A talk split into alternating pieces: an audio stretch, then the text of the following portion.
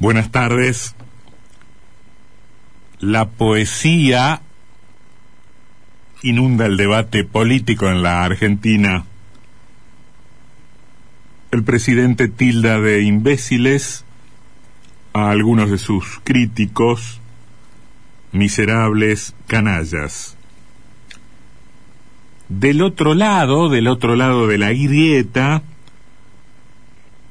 entre paréntesis, una división que presume de excluyente porque em, invisibiliza lo mucho o lo poquito que pueda haber por derecha o por izquierda afuera de ese matrimonio desavenido, cerramos paréntesis, del otro lado de la grieta no son muchos mucho más prudentes en las calificaciones o en los calificativos. El presidente de la nación y la vicepresidenta, en efecto, em, son caracterizados con toda clase de, de epítetos de violencia simbólica parecida. Algún trasnochado, alguna eh, trasnochada, em, desea que el virus el virus que enferma alcance a la eh, expresidenta. Y todo se va un poquito de madre, todo, todo, todo pierde control, todo descarrila. En realidad puede ser injusto que esto sea planteado como un escenario absoluto, total, o, o siquiera mayoritario eh, hay decenas y decenas de dirigentes políticos y actores del espacio público que mm, conciben la actividad de otra manera, porque no es que andan todo el tiempo calumniando o injuriando, eh, se arriesgan a intervenir en el espacio público con ideas, discutiendo ideas, proyectos, medidas, orientaciones, son respetuosos cuando critican todo el mundo em, anda em, transitando ese, ese lugar más bien descalificado de la política donde impera la mezquindad. Ahora, la política tiene su lógica y, y, la distribución de prioridades y de atenciones en el espacio público también tiene cierta lógica. porque los espectadores miramos más esto que esto otro, que nos llama más la atención, el epíteto grosero o la crítica respetuosa, porque miramos hacia ahí cuando decidimos mirar hacia ahí. Los ciudadanos, con nuestros morbos y con nuestras miserias, también tenemos cierta lógica al momento de prestar atención o al momento de ser indiferentes. Eh, a veces se encuentran, se topan chocan con nuestra indiferencia, em, protagonistas de la política que merecerían otra cosa. Preferimos golpes de efecto, preferimos palabras encendidas, em, porque tiene más rating o porque garpa más. Y esa lógica es a su vez receptada por los actores de la política que saben que insultar fuerte a un rival Em, puede, puede eh, generar eh, en el público una necesidad de atenderlo más que lanzar un desafío sobre teorías económicas o sobre historia o sobre filosofía. Eso garpa bien.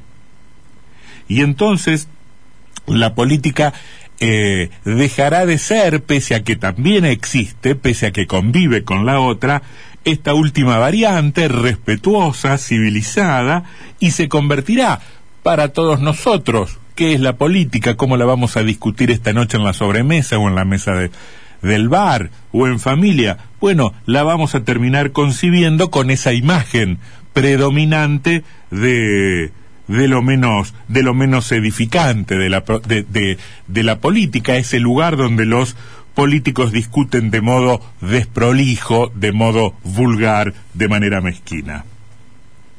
Parece que las grandes líneas de la política se ordenan por esas variables, por esos indicadores y, y no por el lado que, no, que nos parece mejor, por lo menos a nosotros, o que nos parece más saludable. El mal le gana al bien, Pilatos a Jesús.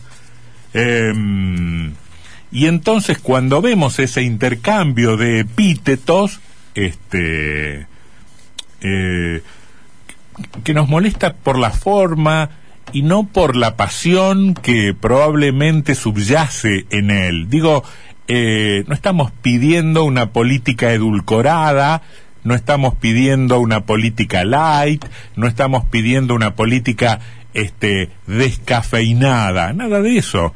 Em, podemos pensar que la misma política, incluso con saludables niveles de intransigencia y de firmeza em, y de convicción profunda, puede desarrollarse o puede desplegarse eh, con otro tono, em, con, con, con, menos fanatismo, con, con con la idea de que la convicción profunda que enarbolamos no tiene por qué despreciar la del otro. Esto eh, que parece mm, eh, Argentina año verde en este tiempo de fanatismos ha sido posible en otros momentos y no tan lejanos de, la historia.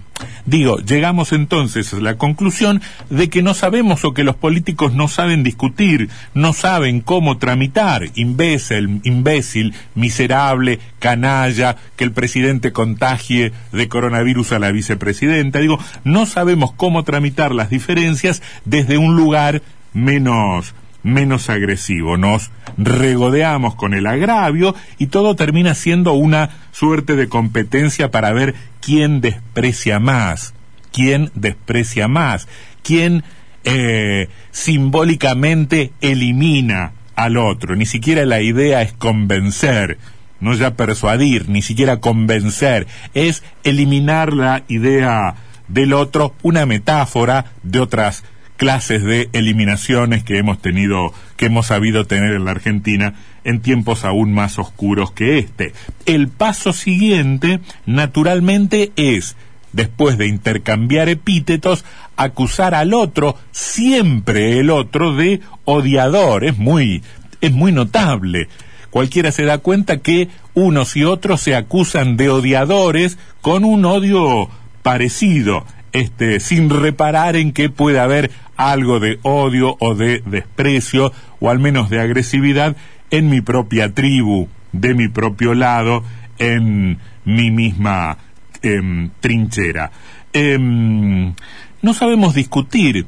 Y es grave porque tampoco sabemos ponernos de acuerdo. Si decimos, bueno, no sabemos discutir, pero en determinado momento sabemos consensuar, este, eh, la, la, discusión no termina conduciéndonos a lugares este, edificantes, pero en algún momento cuando el agua nos llega al cuello sabemos acordar, bueno, estaríamos en una situación relativamente mejor, pero no es el caso. Llegamos a la conclusión de que no sabemos discutir de manera respetuosa y nos cuesta muchísimo ponernos de acuerdo. La dirigencia política no negocia.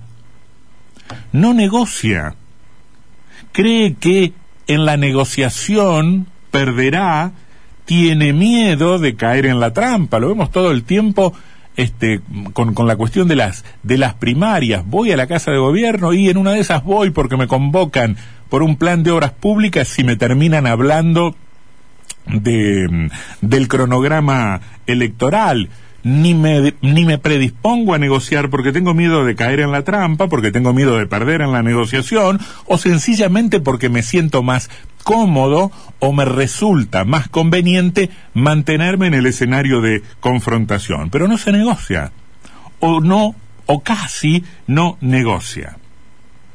Dicho sea de paso, porque esto es una avenida de ida y vuelta, yo no estoy tan seguro de que la platea aún estando cansada de las peleas de los políticos, reclame con fervor que los políticos se pongan de acuerdo.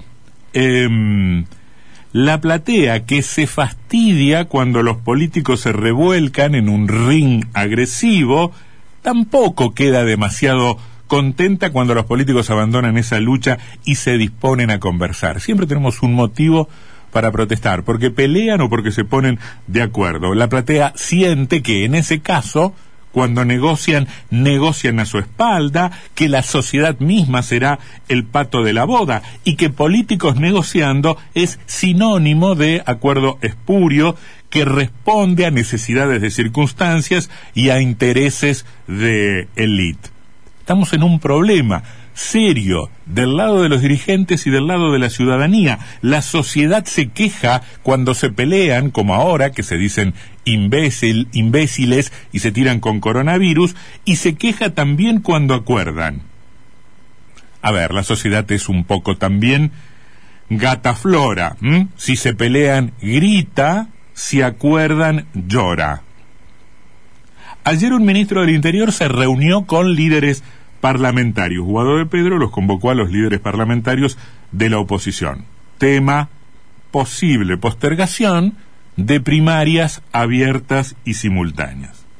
Ah, bueno, entonces sí que se pueden sentar a conversar, sí que se pueden reunir. ¿Se podía entonces negociar? Ah, bueno, parece que sí. Ahora, la pregunta es, ¿por qué en este caso sí y en otros casos no? Bueno, primera respuesta posible. Las elecciones, tema esencialmente político, tema que involucra a los partidos y que tiene mucho que ver con las ambiciones de esos actores, es efectivamente un tema de primera prioridad, prioridad urgente para la clase política. Posible segunda respuesta. Bueno, no se puede postergar una elección o diferirla sin ley de Congreso, sin determinados acuerdos parlamentarios. Se necesita el acuerdo.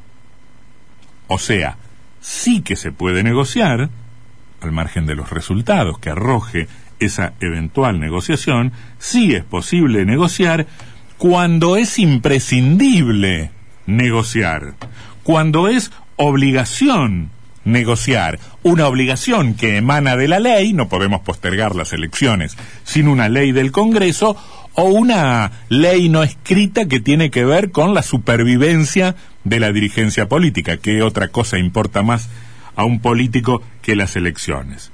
O sea, segunda conclusión, se puede negociar cuando es imprescindible negociar, cuando las cosas no se pueden hacer de otra manera, cuando las decisiones no se pueden tomar por imposición. Solo en ese caso, cuando no podemos imponernos, aceptamos, desde el lugar de poder o desde el lugar más subordinado o menos poderoso, la negociación. No se puede hacer sin negociar lo que tiene que ver Conclusión siguiente, seguimos razonando, no se puede hacer sin negociar lo que tiene que ver con el poder, con lo electoral, aunque la disputa por el poder, la salvaje competencia por el acceso al poder sea en otro plano lo que frustra este, al mismo tiempo las instancias de negociación. Nos peleamos salvajemente porque disputamos el poder. Ahora, cuando tenemos que discutir algo específicamente vinculado con el poder, caramba, las elecciones, estamos obligados a negociar.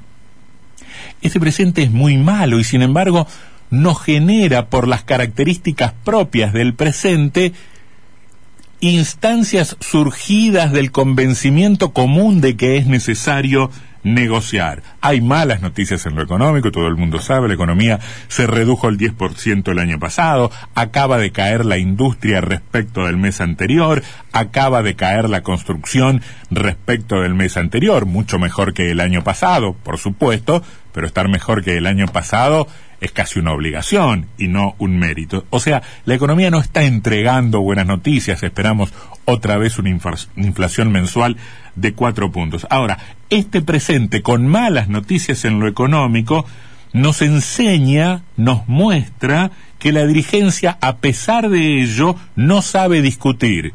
Imbécil, coronavirus. Pero que tampoco sabe negociar.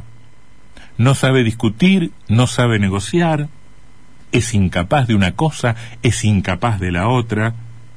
Y como estamos enojados, como estamos enojados, pensamos que lo podemos resolver con la conclusión o con la síntesis más cómoda y también más indulgentes con nosotros mismos. No sabe discutir, es incapaz, no sabe negociar, es incapaz, toda la culpa es de la clase dirigente, que en fin es incapaz.